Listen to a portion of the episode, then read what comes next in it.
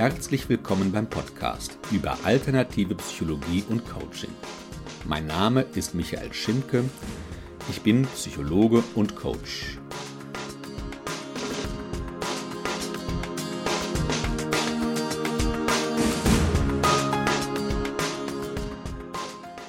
Folge 4. Was sind ungünstige Glaubenssätze? Es gibt Dutzende, wenn nicht Hunderte von ungünstigen Glaubenssätzen. Und um das Ganze jetzt mal ein bisschen zu vereinfachen, im Grunde gibt es zwei Kategorien. Einmal die blockierenden Glaubenssätze, kurz Blockaden, und zweitens die sogenannten Antreiber. Antreiber sind solche Sätze wie ich muss perfekt sein, was prinzipiell okay ist, solange diese Antreiber nicht maßlos übertrieben sind, also solange sie nicht aus dem Ruder laufen. Die Wurzeln des Glaubenssatzkonzeptes liegen zum einen in der kognitiven Verhaltenstherapie und zum anderen in der Transaktionsanalyse, aber der Reihe nach. In der letzten Podcast-Folge, also Podcast-Folge Nummer drei, hatte ich über den Erfinder des äh, Begriffs Glaubenssätze, Beliefs berichtet, Albert Ellis, der diesen Begriff schon circa Mitte der 50er Jahre prägte. Ellis hat auch von der ABC-Analyse gesprochen und kurz nochmal zusammengefasst. A steht für Action, also eine Situation. B steht für die Bewertung, den Belief. C steht für die Konsequenz. Beispiel. Mein Chef kritisiert mich. Das ist A, die Situation. Körpersprache des Chefs. Wer ist dabei? Sind wir alleine? Wo ist das? Und so weiter. B, mein Belief, meine Bewertung könnte zum Beispiel sein, huch, mein Arbeitsplatz steht auf dem Spiel, vielleicht will er mich ja entlassen. C ist die Konsequenz. Das kann zum Beispiel, können Magenschmerzen sein, die ich bekomme. Ich fange an zu grübeln, was aus mir wird. Und als Verhaltensweise könnte es sein, dass ich anfange, mich zu rechtfertigen und dem Chef sage, ich will es auch nie wieder tun und mich besonders bemühe. Wenn wir jetzt die ABC-Analyse machen, dann ähm, ist es so, dass das B, also die Beliefs, in der Regel nicht bewusst sind.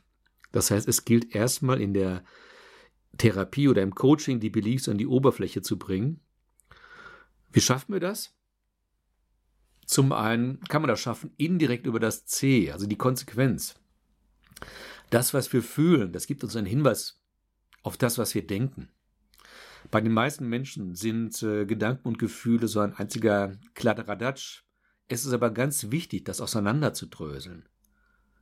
Denn die Idee der kognitiven Therapeuten ist es, äh, ändere deine Gedanken, dann änderst du auch deine Gefühle. Ja. Also, mein Chef kritisiert mich und ich mache mir Sorgen. Das Gefühl ist dann Angst. Und der Belief könnte sein, ich bin hilflos. Ich kann eh nichts verändern. Ja. Die Konsequenz, was mache ich dann? Fange an, mich zu rechtfertigen. Bemühe mich dann, es nie wieder zu tun und so weiter. Gibt auch eine andere Möglichkeit. Mein Chef kritisiert mich und ich spüre Zorn in mir aufsteigen. Ich bin stocksauer und fange ein Streitgespräch mit dem Chef an. Oder ich mache es ein bisschen indirekter. Ich laufe hinter zum Betriebsrat. Oder noch indirekter, ich starte im Geheimen eine Gegenintrige. Das könnte ein Belief sein wie ich darf mir nichts gefallen lassen. Noch eine Möglichkeit, mein Chef kritisiert mich, ich merke, wie ich rot werde, meine Stimme wird, wird zittrig, und ich sage ihm, ja, Sie haben recht. Ich habe viele Fehler gemacht. Alles meine Schuld. Also Schuldgefühle. Und sein Belief könnte auch tatsächlich sein, in letzter Konsequenz, ich bin an allem schuld. Und ähm, ja, natürlich blockiere ich damit mich selbst. Ja. Beliefs ähm, führen in der Regel in die frühe Kindheit zurück und hängen oft an bestimmten Erlebnissen, die wir früher hatten bestimmte Dinge, die wir erlebt haben, auch Sätze von den Erziehungsberechtigten, die uns geprägt haben. Und können sich dann kreuz und quer durch eine Biografie ziehen.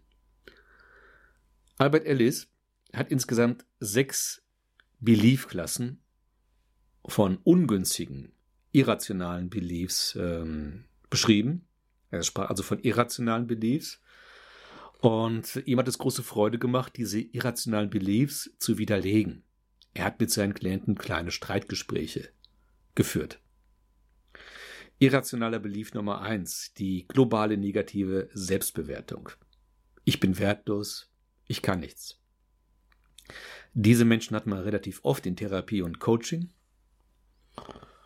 Und bei vielen schwerwiegenden Problemen, wie zum Beispiel Depressionen, spielen diese Beliefs auch eine große Rolle. Irrationaler Belief Nummer zwei, die globale negative Fremdbewertung. Das heißt, ähm, ja, ich werte andere Leute ab. Du bist ein Versager. Man findet ja heute kein gutes Personal mehr.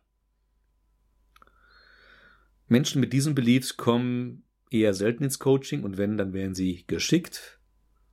Leider haben viele Leitungskräfte diese Beliefs und das sind dann die Leitungskräfte von der suboptimalen Sorte. Ja, so ist das leider.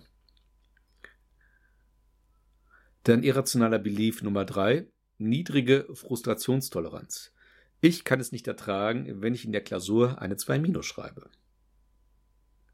Ich kann es nicht ertragen, wenn ich nach zwei, äh, zwei Monaten Sprachunterricht immer noch nicht fließend Spanisch spreche. Also alles, was ein bisschen länger dauert, was Anstrengung, Anstrengung erfordert, macht mir zu viel Mühe, macht mir keinen Spaß und ich höre einfach auf damit. Durch die niedrige Frustrationstoleranz sind wir alle mal gegangen in einer Phase, die sich Pubertät nannte.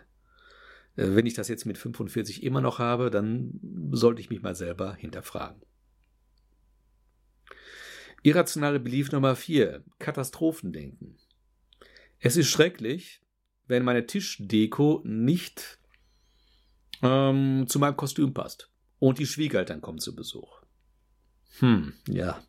Also da guckt auch schon wieder dieser Antreiber, ich muss perfekt sein, um die Ecke.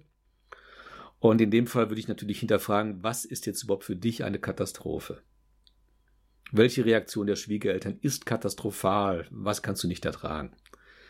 Generell beim Belief Coaching gehen wir in die Sprache hinein, in Sprachmuster hinein. Ähm, so wie Leute sprechen, so denken sie auch. Und wie gesagt, das Denken prägt ganz immens die Gefühle. Und viele Sprachmuster sind pauschalisierend, verallgemeinernd, manchmal auch einfach komplett daneben und man muss die einfach hinterfragen. Irrationaler Belief Nummer 5, entweder oder denken, schwarz oder weiß denken. Entweder gewinne ich bei Olympia die Goldmedaille oder ich bin der völlige Loser. So, wenn das jetzt ein Normalsterblicher sagen würde, würde ich sagen, okay, den Belief, den müssen wir jetzt mal ein bisschen abmildern. Ich habe mich schon mal mit einem Leistungssportler genau über diesen Satz unterhalten und musste ihm hinterher recht geben, für diesen jungen Mann hat der Satz Sinn gemacht, weil der hat ihn extrem motiviert, das letzte Quäntchen Motivation aus seinem Körper herauszuquetschen. Das heißt, es gibt bestimmte Grenzsituationen im Sport, aber auch bei Businessleuten, die so extrem sind. Da helfen nur noch extreme Glaubenssätze, auch wenn die äh, manchmal für die Gesundheit negative Konsequenzen haben. Was aber okay ist, äh, wenn die Leute das dann halt als bewusste Entscheidung für sich treffen und dann auch mit diesen Konsequenzen leben können. So, hatte ich nicht von gesprochen von sechs ungünstigen Beliefs bei Albert Ellis? Stimmt. Der, die letzte Klasse ist das Ich muss denken, ich muss perfekt sein. Und da gibt es eine Überschneidung mit den Antreibern. Zu den Antreibern werde ich etwas erzählen in meiner nächsten Podcast-Folge.